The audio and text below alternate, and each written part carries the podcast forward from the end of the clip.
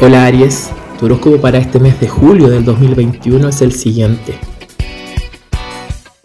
Será un mes para trabajar mucho tu seguridad interna, conectar con la meditación, conectar con el saber esperar. Te aparece la carta del 9 de espadas, que es una carta que habla de aflicciones, de preocupaciones, de dudas, de inseguridades.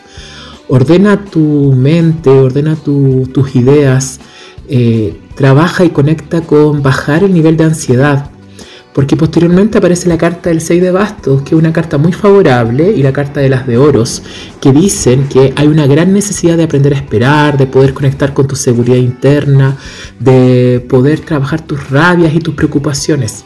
Si te conectas con la meditación, si te conectas con buscar y encontrar tranquilidad, podrás tener éxito en el futuro. Y ese éxito nace desde la perseverancia, pero por sobre todo desde la madurez y de la tranquilidad.